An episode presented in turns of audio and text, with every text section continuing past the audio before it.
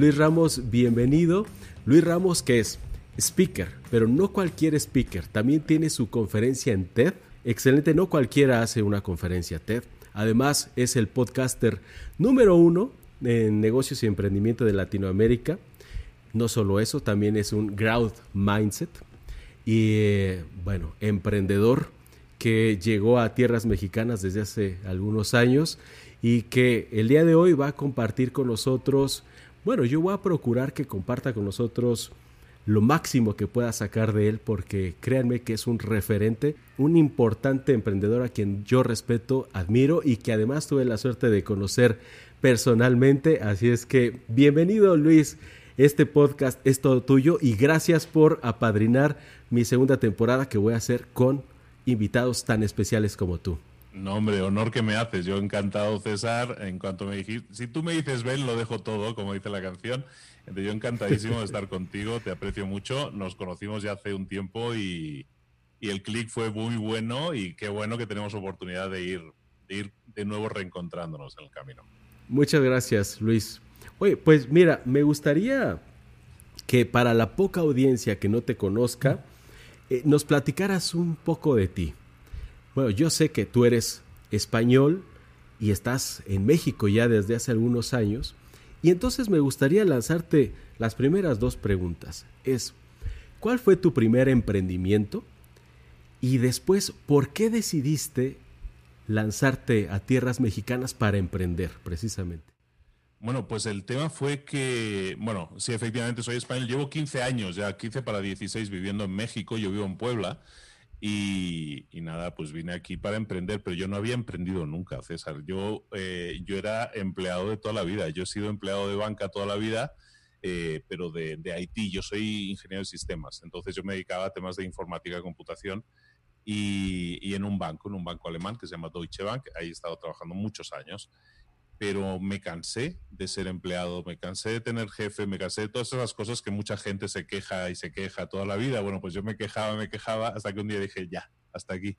Y entonces pues me lancé a, la idea de emprender porque me llamaba la atención, yo no había emprendido, no tengo madera de emprendedor en teoría, no tengo historia de emprendedor, no tengo estudios, pero digo, voy a intentarlo, ¿no? Y entonces, eh, bueno, por casualidades y por temas personales, yo acabé en México, mujeres, ya para que te engaño, por una mujer acabé en México. Y, eh, y el, mi primer emprendimiento fue, eh, intenté varios a la vez, pero el primero que arranco así en serio es el de, el de construcción. El de construcción. Yo vine a construir porque... Mm, pues yo no vengo de familia adinerada, yo tenía unos ahorros, había, tenía un, DEPA extra, digamos, en Barcelona, lo vendí y con ese dinero vine a México a, emprender y, a construir, sobre todo a construir. Y me fue muy bien, me fue muy bien, pillé una muy buena época, pero luego, pues a lo mejor en, en dos o tres años de estar construyendo vino toda la crisis hipotecaria y nos afectó también a los de la construcción, pero aún así seguí adelante, seguí adelante y me, y me fue muy bien. Ese es el el gran negocio que he mantenido durante muchos años y que me ha ido muy bien y me ha dado muchas alegrías, ¿no? Me ha enseñado lo que es emprender, lo que es manejar eh, los presupuestos. Eh, por ejemplo, en la construcción es complicada porque es una, es una inversión que haces muy grande con un retorno de inversión a medio tiempo, ¿sabes? O sea, no, te, no recibes un, un, pago rápidamente, sino que tardas 8, 10, 12 meses, ¿no? Entonces, eso implica mucho, mucha logística de dinero para mantenerte vivo en ese tiempo y seguir comiendo, ¿no? Entonces, eso me enseñó mucho de esas cosas. Eh, aprendí a vender, aprendí marketing, aprendí de todo lo que, lo que necesitaba la empresa y eso me ha ido muy bien. Yo creo que es probablemente de las primeras eh, constructoras en México que, que, se anunció por Internet, por Facebook, en allá por 2007, 2008, anunciarse por Facebook era muy novedoso, por Google, por todas estas. Entonces, eh, me ha ido bien en ese sentido eh, incorporar nuevas tecnologías. Yo como venía del tema tecnológico, pues me salía de forma natural, incorporar nuevas tecnologías dentro de lo que eran negocios a veces tradicionales, ¿no? Pero en la construcción es donde más me, he desarrollado y de ahí salió inmobiliaria, salieron más temas y lo del podcast que al final fue un hobby que se convirtió ahora en algo más. A ver, vámonos por partes. Tú decides venir a México por, bueno, por tu pareja. No, no, ni siquiera por mi pareja, ¿eh? Ni no, ojo, a eso.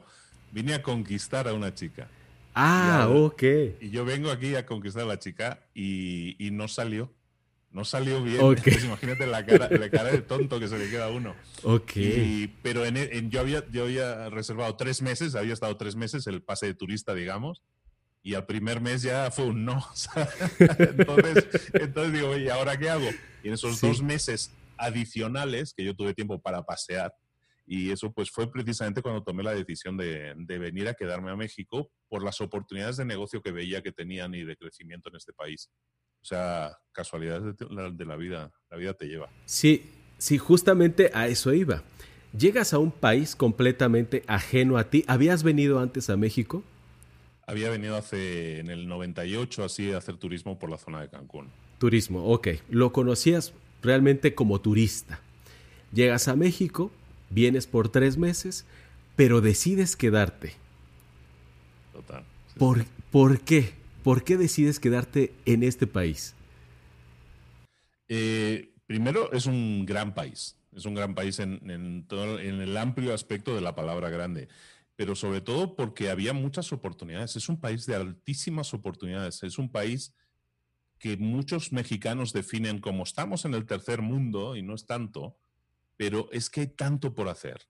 Hay tantísimas cosas por hacer y, entonces es un, pues ahora sí es un tatami, es un sitio en el que tú puedes crear cosas, ¿no? Y, y, toda aquella idea de negocio que quieras lanzar, hoy en día, aparte de que se ha economizado mucho el tema de lanzar emprendimientos y tal, porque lo digital nos ayuda, México es un país de oportunidades. Y para la gente que quiera aceptar esas oportunidades, es el de los mejores países, porque tiene un gran potencial, tiene una gran gente, entonces es un gran país para desarrollarlo y por eso pues, de aquí soy. y de entre, de entre todas las oportunidades que veías, ¿por qué decidiste una de tal envergadura como es una de construcción? Fue mi sueño, ese era mi sueño. Ese era mi sueño. Yo, te, yo no había construido en mi vida, pero yo al final lo he extrapolado eso después de años y que estoy haciendo lo que hago ahora, por ejemplo. A mí me gusta dos cosas. Me gusta crear cosas y me gusta ayudar a la gente, sentir que ayudo a la gente. Eso me llena profundamente. Entonces, em, entonces crear cosas, eh, lo típico, estábamos en el, en el banco, estábamos en la hora de la comida, te reúnes con los amigos y empiezas a hablar, oye, era la época en que estaba en crecimiento la construcción en España, ¿no? Entonces, oye, tendríamos que comprar una casa de segunda, yo, yo diciendo, tenemos que comprar una cosa de segunda mano, remodelarla, arreglarla, venderla y vamos a ganar tal, tal, tal. Yo haciendo las corridas financieras, todo, tenemos que hacer esto. Yo tenía ahí la cabeza, teníamos que hacer eso. ¿De acuerdo? Entonces, como casi todos los empleados, nadie, todos hablan, pero nadie se atreve a dar el paso, yo sí me atreví, ¿no? ¿Y por qué? Porque aquí en México vi la oportunidad de hacerlo, mientras que en España a lo mejor era súper caro construir, en México era unos costos que digo, ah, caray, aquí sí puedo construir, aquí, aquí puedo no solo comprar una casa y, remodelarla, sino comprar hacer una casa. Y eso en mi mente creativa le hacía mucho sentido, quiero crear algo, ¿no? Y, otra, y otro tema es que eh, yo siento, me siento muy realizado cuando ayudo a los demás. Entonces, eh, la casa es la principal inversión de cualquier familia. Entonces, eh, darle a una familia algo que realmente le guste y que sea durante muchos años su hogar, eh, para mí, en mi cabeza tenía mucho sentido. Entonces, como que juntaba ahí unas piezas muy interesantes. Pero sí, es un poco pasión por intentarlo, porque te digo, no, ni yo era arquitecto, ni sabía, y sabía nada de construcción, pero bueno, vamos a intentarlo. Es que esa, eso es maravilloso. Yo, mira, te voy a decir algo que yo creo que muchos emprendedores vivimos, que es emprender sobre algo completamente desconocido, porque algunos, algunos recomiendan, emprende sobre algo que conozcas, que te guste y que controles. Esas tres reglas para mí no son reglas, porque realmente pocas veces puedes emprender algo que conozcas, que controles y que te guste. Eso, la, yo considero que la pasión también se va desarrollando durante el mismo proceso del ir emprendimiento, es decir, lo pones en marcha y más adelante le vas encontrando más gusto y, más adelante obviamente lo vas a conocer más y vas a poder controlarlo, pero en un principio conozco muchos emprendedores como tú y como yo que emprendemos en áreas completamente desconocidas y ajenas a nosotros. Es decir, nos atrevemos y damos el paso que muchas veces es el paso que no se atreven a dar otros por miedo. Mucha gente le cuesta, eh, ¿sabes? Eso de la, perfección, ¿no? La búsqueda de la perfección. Yo no voy a emprender hasta que tenga el plan completo, hasta que tenga esto, esto, esto. Y, entonces nunca lo hacen. Y todo se queda en un sueño, en un proyecto que comparten en las cenas con los amigos. La, ideal es que no lo compartas tanto y emprendas mucho antes, ¿no? Si para eso es, eh, si emprendes mediante hacer algo que te sea familiar, mejor que mejor. Antes lo vas a hacer, ¿no? Si eso, si eso te empuja a hacerlo antes, mejor. La gente nos llenamos de excusas para no hacer las cosas, la zona de confort y todo eso es muy cómoda. Entonces tenemos que empujarnos, sobre todo la primera vez. A mí me costó mucho, pero fíjate, me fui a emprender a otro país, a otro continente, en algo que no conocía, o sea, nada aconsejable, pero, pero bueno, salió muy bien, salió muy bien. Eso, eso es, eh, es bueno, pero igualmente me podía haber salido mal. El tema es que hay que dar el paso. Una vez ya estás, o sea, no sé, si no sabes nadar y te tiran al agua, no te vas a hundir. Oye, por lo menos mueve los brazos, vas a intentar seguir flotando, ¿no? Seguir a flote y eso es la, supervivencia. Y en, en el emprendimiento es supervivencia también. Y dentro de todas estas variables que existen, una de ellas te afectó durísimo, que fue, bueno, una crisis que, que te afectó y te pegó durísimo en, en, ese primer proyecto que emprendías de construcción. Cuéntanos un poquito esa parte. Pues mira, era el, no, el primer proyecto que emprendí lo emprendí con dos socios, con dos amigos de aquí que tenía, o sea, me vine a vivir, conocí a una familia aquí en Puebla y empezamos, eh, mi amigo y su padre eran mis socios, ¿no? Y emprendimos juntos y ese primer emprendimiento el 2006 y 2007, dos años y medio más o menos de proyecto, era, era un conjunto de 30 casas. Y luego, eh, pues por razones nos independizamos, cada uno montó su empresa. Entonces yo monté la mía. Y mi primer proyecto lo lanzo en septiembre de 2008 y arrancaba, o sea, yo tenía una, una máquina excavando en los terrenos que tenía de, en, septiembre de 2008. Entonces, entre septiembre y octubre de 2008, en octubre de 2008, sucede el, el acabose ese. Y como México depende tanto económicamente de Estados Unidos, se resintió mucho aquí. Y, y, yo tenía la excavadora ahí dándole, ¿y qué hago? ¿Qué hago? ¿Qué hago? ¿no? Y entonces yo decidí seguir adelante.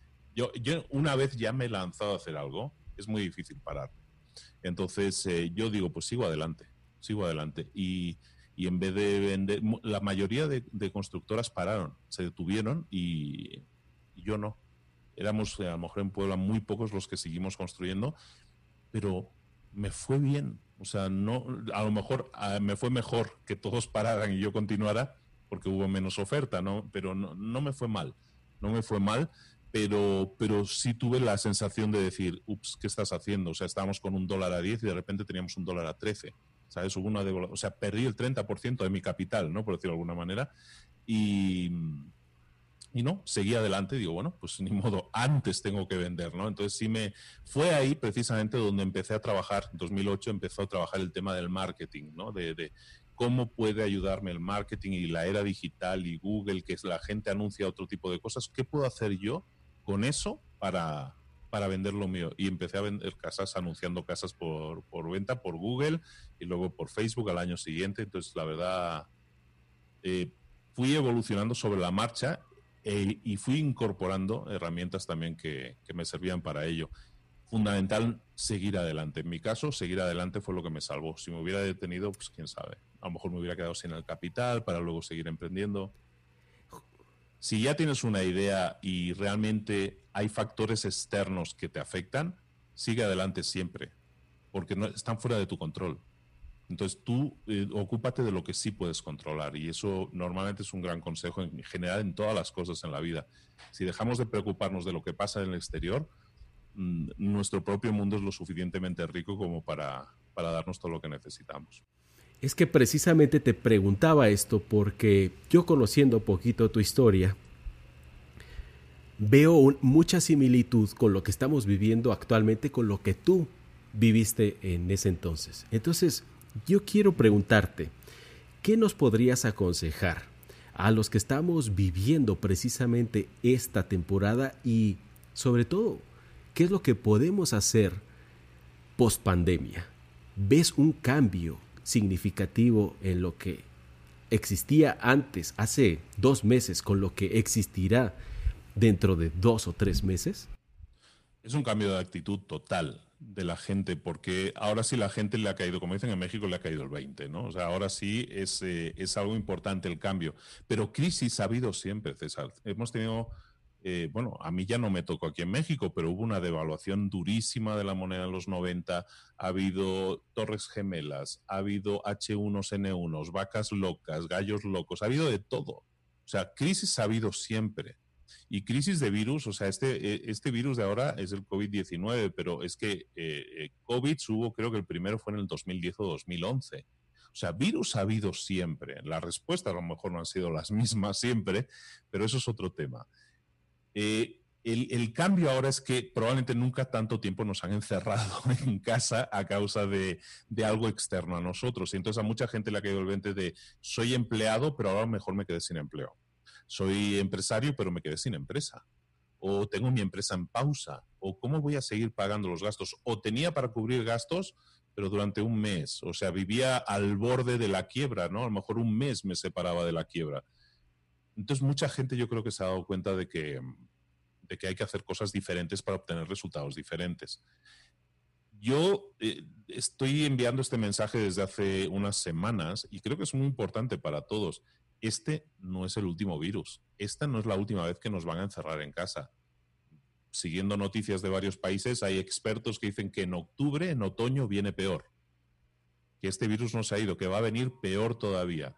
Entonces, teniendo eso en cuenta, ¿qué podemos hacer? Oye, pues podemos seguir haciendo lo que hemos hecho hasta ahora y luego quejarnos de tengo que cerrar la empresa, me quedo sin empleo.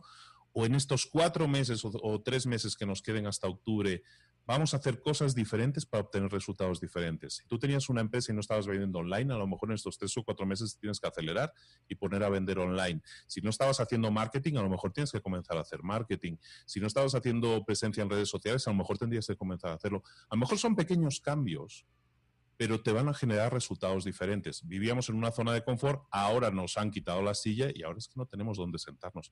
Que tenemos que crearnos nuestra nueva silla. Y es válido hacerlo. Y es válido quejarse un tiempo, pero ahora todo el mundo debería estar activándose. ¿Qué me falta? ¿Qué no he hecho? ¿Qué podría hacer diferente? ¿Por qué mi competencia sigue activo y yo no? ¿Qué hizo el bien que yo no hice? Hay que ser humildes y reconocer eso y sobre todo tomar acciones diferentes, hacer acciones que no hemos hecho antes y tomar ejemplo de gente que le esté funcionando y hacer cosas diferentes. En cada caso, cada caso es un mundo, ¿no? Pero hay empleados que se han quedado sin empleo y yo les digo a mucha gente que me ha preguntado, es que yo me he quedado sin empleo porque ha cerrado mi empresa o porque la empresa se ha deshecho de los... Eh, del equipo prescindible, ¿no? O sea, se ha quedado con los cuatro o cinco miembros principales del equipo y a los otros los, eh, los ha eliminado. Pues a lo mejor si eras empleado, ¿qué pasaría si tú hubieras sido uno de los imprescindibles? pues a lo mejor te hubieras quedado. Mucha gente llega al trabajo solo para cumplir horas. A lo mejor deberías haber aportado más a la empresa y eso a lo mejor te hubiera dado eh, el, hecho de ser imprescindible y que la empresa no hubiera prescindido de ti. Si una empresa no ha podido vender porque le faltaba algún canal de online de comunicación o venta, pues a lo mejor debería estar incorporándolo. Yo os estoy diciendo a la gente, pensad que esto solo es el principio. Pensad que viene una segunda parte de la película y que va a ser peor y que viene en octubre, le estoy diciendo a todo el mundo, si eso sucede, ¿qué habrás hecho en junio, julio, agosto, septiembre? Y en octubre, ¿qué habrás hecho para que cuando llegue la de octubre o tengas más dinero ahorrado para poder subsistir, o tengas canales de comunicación y venta diferentes para poder hacer cosas diferentes. En definitiva, ¿qué puedes hacer de ahora? O sea, ya hemos vivido, el, que hemos vivido ahora, marzo, abril, mayo, ya está. Este ya lo hemos vivido y nos ha pillado el toro a muchos. Pero, ¿qué podemos hacer ahora diferente en octubre para que esto no nos vuelva a suceder. Y ahí hay cosas que, mucha gente puede hacer y que no está haciendo. Mucha gente se lo está tomando como vacaciones. Mucha gente dice, estoy en pausa, estoy en pausa. Bueno, ahora cuando eso volvemos a abrir. Bueno, o no. ¿Qué va a pasar? Yo creo que va a cambiar muchísimo la mentalidad de la gente, se va a activar mucho la venta en línea. Em, hay, tiendas que todos teníamos la costumbre de ir a comprar en, en, vivo y ahora mucha gente está comprando el súper en línea.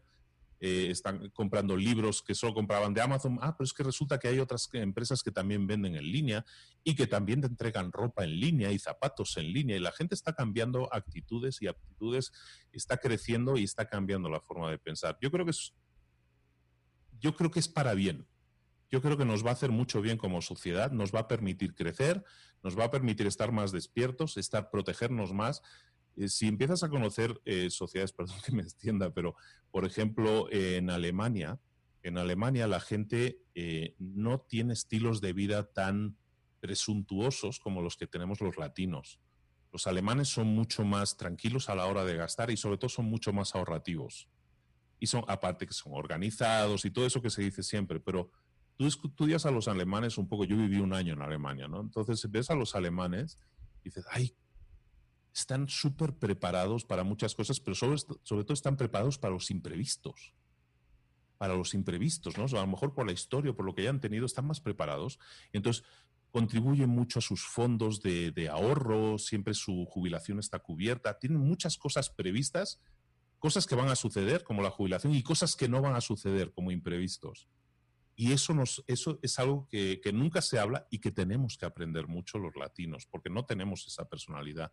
Entonces tenemos que hacer cambios. Entonces es importante que digamos, ¿por qué los alemanes nunca se quejan de porque tienen ahorros?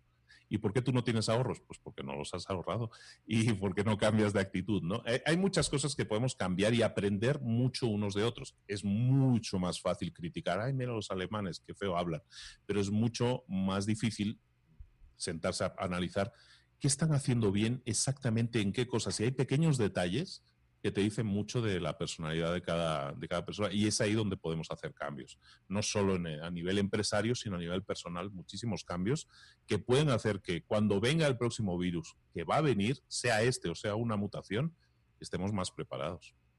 Yo hice una vez, fíjate, eh, este está muy bien, hice una vez una pregunta en, en redes sociales, ¿no? Estaba pensando en contenidos, ¿no? Y estaba pensando en contenidos de finanzas. Y se me ocurrió hacer la pregunta a las personas de decirles, mm, cuando te retires, eh, ¿qué sueldo te gustaría tener? ¿no? ¿Qué sueldo te gustaría tener mensualmente? ¿Eh? O, sueldo o, qué cantidad te gustaría que cuando tuvieras 65 años te cayera? Y la gente empieza a decir, un millón de dólares, 20 millones de dólares, 10 millones de dólares. ¿Sabes? Perfecto. Me parece muy bien, ¿no? Pero la gente lo dice por decir. O sea, ¿tú has pensado realmente si necesitas un millón de dólares? ¿O has pensado realmente si necesitas 20 millones para sentirte seguro?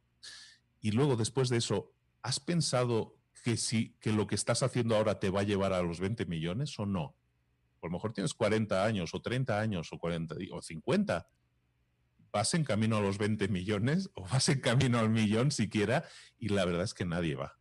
Entonces está muy bien soñar, pero los sueños, para hacerlos realidad, hay que trabajárselos. Y como tú bien dices, eh, quieres tener una vejez digna, tú te la estás trabajando. Y esto es para todos, todos los que la quieran trabajar, todos los que quieran tener ese millón de dólares o esos 20 millones de dólares al final cuando, cuando se jubilen, que piensen que el reloj ya está contando, que es una cuenta atrás hasta que te jubiles.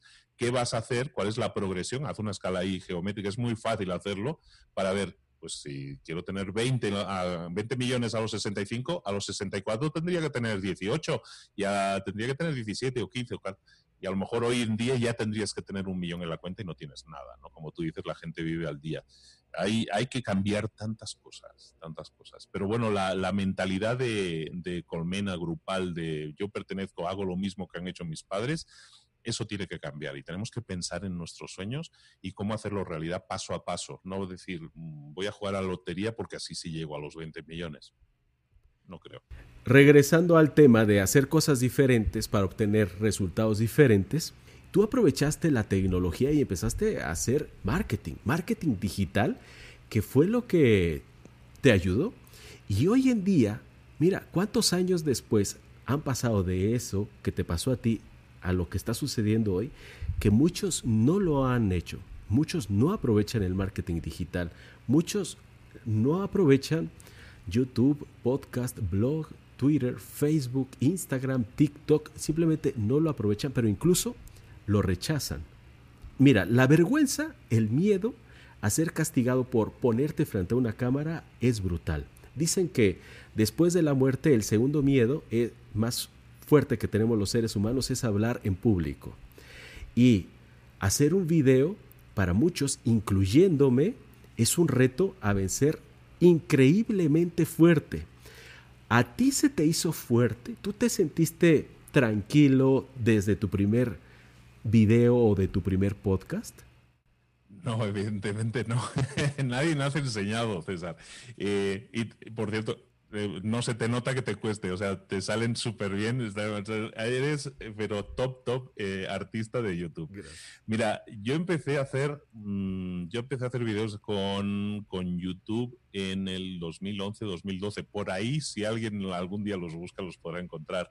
Me costaban la vida, me costaban la vida. Yo venía con el guioncito aprendido intentaba yo memorizar y decirlo, y eran vídeos cortos de dos minutos, me tardé un día entero, o sea, es horripilante. Nadie me ha enseñado. El podcast, en mi podcast Libros para Emprendedores, el primer episodio se grabó tres veces. El que está emitido es una tercera vez, es un 3.0, es una versión de 3.0 del, del episodio original, porque el primero era infumable, o sea, no sé, vamos, no había por dónde pillarlo, era muy aburrido, muy soso hay que explorar, hay que encontrarse uno mismo. Y, no sé, tú cuando no sabes andar en bicicleta y subes a la bicicleta la primera vez y te caes, ¿qué haces? ¿Te rindes o te levantas y sigues? Los bebés, o sea, todos estamos programados para superar retos, todos. Cuando somos bebés y no sabemos caminar, me levanto, me caigo, me vuelvo a levantar, me caigo, me vuelvo... Y puedo estar así dos meses que al final, por mis narices, lo hago. Entonces, todo eso, todos hemos pasado por eso. Entonces, todos tenemos la misma capacidad de, sobrellevar, de resistir la resiliencia, ¿no? Todo eso lo tenemos engranado, es parte de nuestro ADN. Entonces, hay mucha gente que dice, no, yo hacer vídeos, no, es que eso no es para mí, me da miedo, como tú dices, hablar en público. Y es cierto, es totalmente cierto, pero bueno, practiquemos, practiquemos. Es que ahora, para hablar en público o para practicar cómo te salen las cosas en cámara, no tienes que, no tienes que exponerte siquiera. O sea, tienes cámaras de alta definición en tu teléfono que te sirven para practicar. O sea, yo con mis hijas eh, hacemos TikToks. Hacemos TikToks. No los publicamos porque a ellas, les, da, les da pena, ¿no? Pero y a mí también un poco, digo, por las cuentas de libros para emprendedores que hago yo publicando a mis hijas, ¿no? Pero, pero nos sirve porque nos desahoga, nos lo pasamos bien, es muy divertido crear contenido. Y entonces eh, hacerlo de forma divertida es un excelente medio para empezar. Entonces, cuando tú ya te has quitado un poco el miedo a la cámara, y eso es haciendo el mono, básicamente, después eh, vas a ir mejorando. O sea, tu, peor vídeo siempre va a ser el primero. Siempre. Entonces, teniendo eso en cuenta, digo, bueno, pues quitémonos el, el problema encima, grabemos cuanto antes. El audio lo mismo. Al final, uno puede ser muy muy perfeccionista e intentar buscar esa perfección que nunca existe y no sacar nunca un episodio. O lo mejor que podrías hacer es sacar un episodio por semana y así vas a ir mejorando. Yo esto lo hice, mira, yo lo hice con, con video, precisamente. Yo me considero malo en video. Ahora no tanto, ¿no? Pero sobre todo me costaba mucho improvisar, tenía que tenerlo todo muy preparado, muy guionizado, ¿no? Me pongo nervioso en la lente. Y, y lo que hice fue en el 2018, dije, ¿sabes qué? Voy a hacer un vídeo todos los días del año durante un año. ¿no? Hice 365 vídeos y me obligué a hacerlo, esas promesas de año nuevo. Entonces, primero, punto uno, que nadie lo haga. Es la peor promesa que te puedes hacer a ti mismo, el primer peor compromiso, porque es muy pesado hacerlo de lunes a domingo. Pero lo que sí me sirvió es, primero, para demostrarme que podía, para demostrarme que podía hablar de 365 temas diferentes y hacerlo más o menos coherentemente, y sobre todo para aprender, en mi caso, practicar delante de cámara. Entonces yo tengo, y están publicados en el canal de YouTube, 365 vídeos en los que salgo hablando todos los días. Mal afeitado, a veces eh, de vacaciones con mis hijas en la playa, donde sea. No paré en ese año. Y me sirvió mucho, porque entonces me dio una soltura. Ahora cuando grabo vídeos, me siento delante de la cámara, ni lo pienso, como aprendí a improvisar en cámara, aprendí muchas cosas, me sirvió de gran práctica. Nadie me obligó a hacerlo, quise hacerlo, quise crecer, quise desarrollarme en algo que no dominaba. Entonces es algo que le recomiendo, no, no 365 vídeos, pero alguien que quiera comenzar en temas de vídeo, oye, ¿por qué no hacer cinco días seguidos un vídeo? Y luego cuando lleves los cinco, porque no que sean 10, y luego 30, y te juro que con 30 días, bueno, te pones delante de una cámara y es, vamos, nadie te supera. Entonces, es algo que es simplemente una cuestión de práctica, práctica. Podcast es práctica, YouTube es práctica, todo es práctica en esta vida. Escribir es práctica. Eh, si quieres escribir una, una, gran novela, bueno, escribe varias novelas malas al principio, ve practicando, ¿no? Todo, todo es una cuestión de aprendizaje. La gente le tiene mucho miedo al fracaso, pero lo que más miedo le tiene a la gente es al qué dirán los vecinos. Entonces, mucha gente no emprende porque hay que dirán mis compañeros de trabajo que dejé el trabajo para emprender y, no me fue bien, ¿no? Que se van a reír de mí, ¿no? Y otra cosa que le genera mucho miedo a la gente es la madre, ¿sabes? Que la madre le dice, ¿por qué dejaste el trabajo y te pusiste a emprender? Con el buen trabajo que tenías, hijo mío, ¿sabes? Ese tipo de comentarios no nos ayuda, entonces tenemos que empezar a superarlos. Entonces lo mismo es con, con podcast. A mí me, me produció una vergüenza profunda en el podcast. Yo no le dije a nadie que hacía un podcast. Y cuando el podcast empezó a tener una atracción fuerte, eh, me empezaban a decir, oye, te he escuchado en el podcast y yo, y yo me daba mucha vergüenza, ¿no? Porque ahí, pues, pero lo hacían con admiración y entonces te empiezas a dar cuenta de que tus miedos son peores que, que cualquier comentario de la gente y que la gente en general, cuando haces algo de corazón y pretendes dar y pretendes ayudar, la gente es súper agradecida.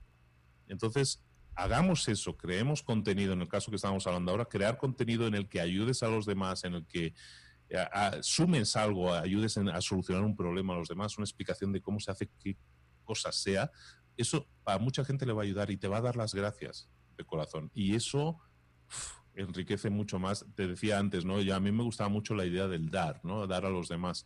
A través, canalizando toda mi energía a través de este tipo de negocios eh, eh, del podcast, de crear cursos, de crear charlas y talleres, me, realizo personalmente a un nivel que nunca me había realizado. Y es porque estoy dando a los demás y ellos me dan mucho más a mí de lo que yo les doy a ellos, en, agradecimiento, cariño, amor. Y bueno, yo sé que tú es lo mismo. Eh, alimenta muchísimo, alimenta muchísimo. De verdad que al espíritu te sientes como una persona realizada y completa. Estoy completamente de acuerdo. De hecho, yo menciono muchas veces que si tu primer producto no te da vergüenza es que saliste demasiado tarde. Y nuestro primer producto puede ser ese, puede ser nuestro primer podcast, puede ser nuestro primer video, artículo, libro, etc. En retrospectiva nos podemos dar cuenta que efectivamente eso era malo. O, no tan bueno, no, llamémosle malo, pero comparando lo que somos ahora con nuestro primer intento, vamos a ver un progreso, pero además yo le digo a la gente, ese progreso también lo agradece la gente. La gente también le gusta ver cómo estás actualmente y, cómo estuviste en un principio. Y al hacer esa comparación dice, sí, yo puedo, si él pudo, yo puedo. Y dijiste algo bien importante que es hacerlo de manera divertida, que nos divierta, que nos atrevamos, porque afortunadamente esto no es, no es una conferencia en vivo es pararte frente a una computadora o grabar un audio en la privacidad total, en tu intimidad. Y para eso existe el editor. Y repites y repites, tú lo has dicho. Se grabó tres veces hasta que el cuarto lo publicaste. Yo también. Yo me tardé dos años en publicar mi primer video. Grabé y regrabé y me daba tanta vergüenza que simplemente no lo subía y no lo subía hasta que por fin gracias al humor, porque mi primer video fue, lo voy a hacer divertido y me voy a divertir haciéndolo. Y ahí fue como me atreví y lancé ese video. Que hoy digo, bueno, ya no harían algo parecido, pero en su momento la pasé bien. Y eso es suficiente. El mensaje me pareció correcto como para que alguien le pudiera aportar. Y las gracias de las personas son las que te hacen dar el siguiente paso. Y cuando te dicen, gracias porque esto me sirvió, dices, voy por el siguiente y así y así. Y yo hice algo muy parecido a lo que tú hiciste. Yo decidí crear 100 videos todos los días. Y llegué al 69 porque al 70 tembló y se cayó la casa. que esa es otra de esas contingencias no planeadas que pueden llegar. Estaba dando un curso en vivo y se cayó la parte de la casa y entre todos los que estábamos este, tomando el curso me ayudaron a levantar los escombros y bueno, otra de esas contingencias que te hace avanzar y que te hace progresar y esa fue la penúltima edición que yo di presencial porque dije, eh, tenemos que hacer algo digital para no exponer. Es que te prometo que yo pensé, si aquí hubiera pasado algo serio, grave, presencial, no estoy preparado yo para eso. O sea, era mi casa en la que se hospedaba la gente. Y allí yo daba el curso, pero no estaba preparado por una contingencia de esa magnitud y afortunadamente todo salió bien. Pero mejor ir pensando en cualquier cosa de este estilo.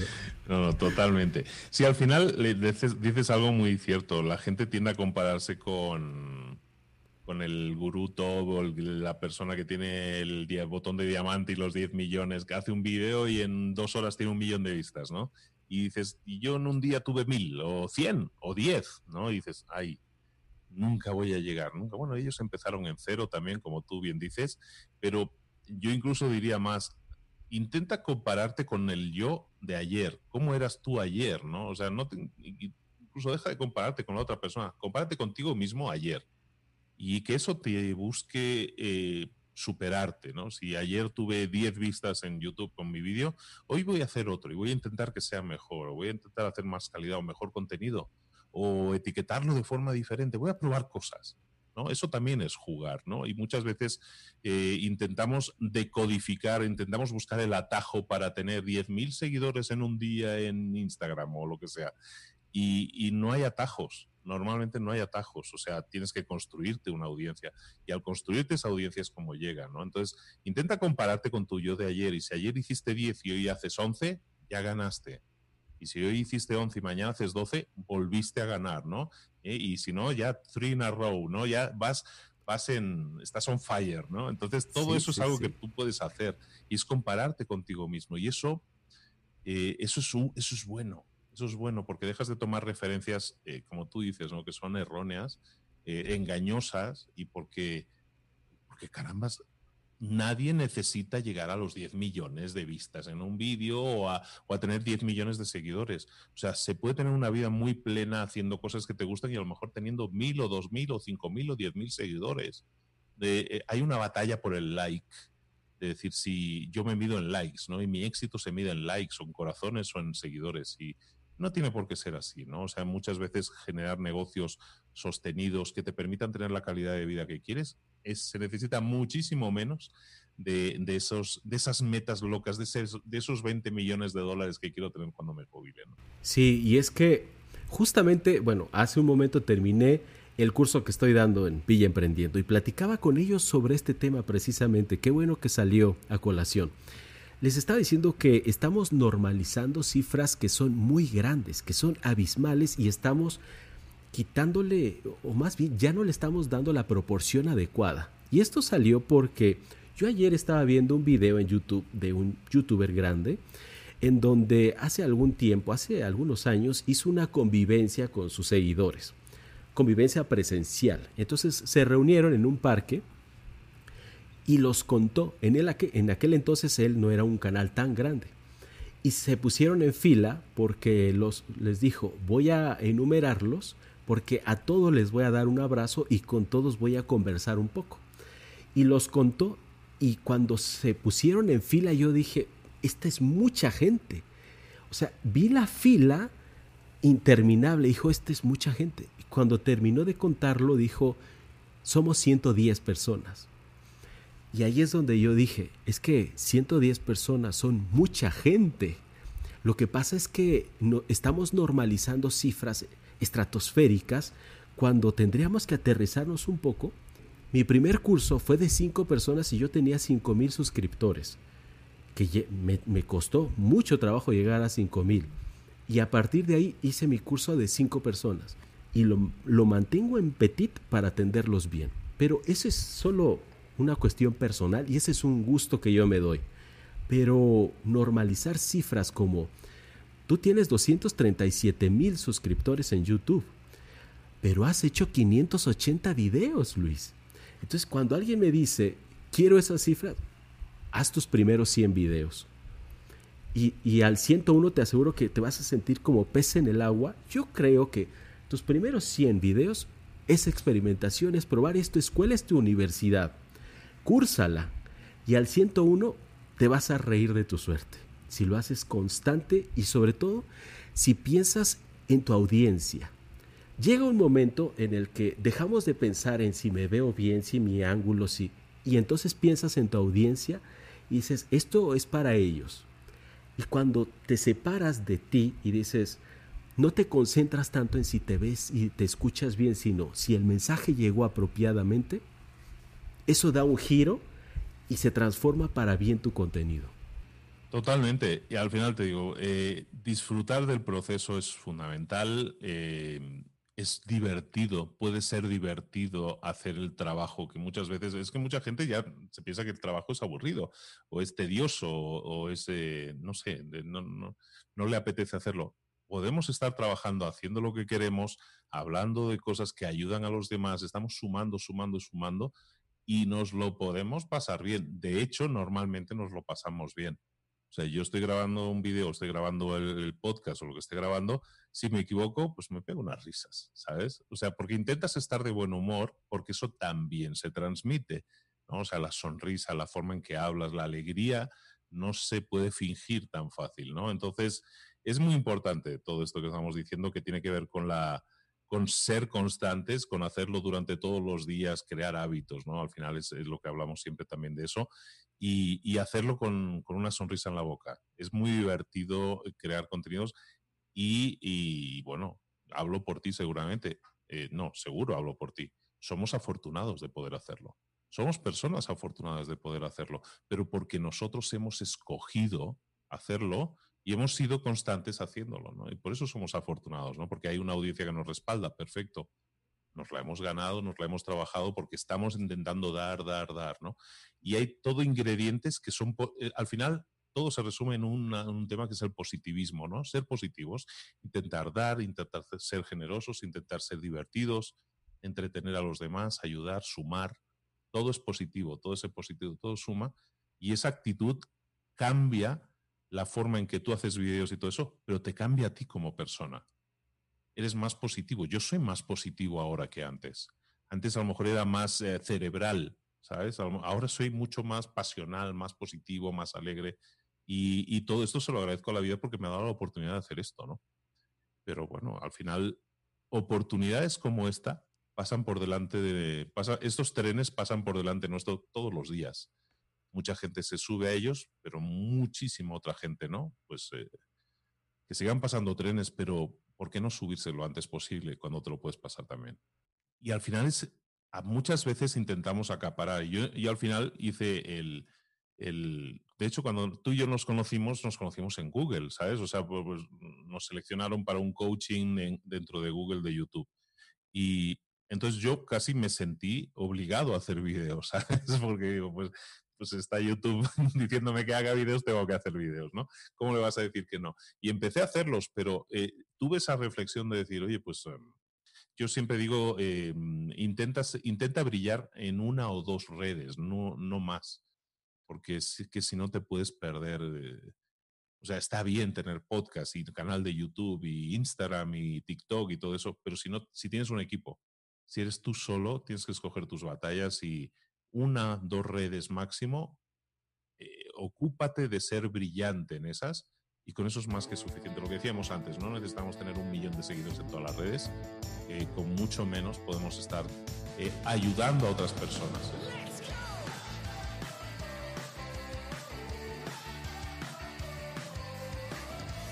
No olvides seguir a César Dadián en todas sus redes sociales.